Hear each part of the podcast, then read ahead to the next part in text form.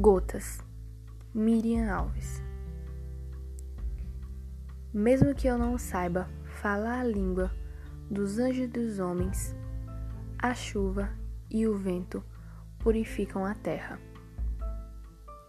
Mesmo que eu não saiba falar a língua dos anjos e dos homens, orixás iluminam e refletem-me, derramando gotas iluminadas de axé no meu ori.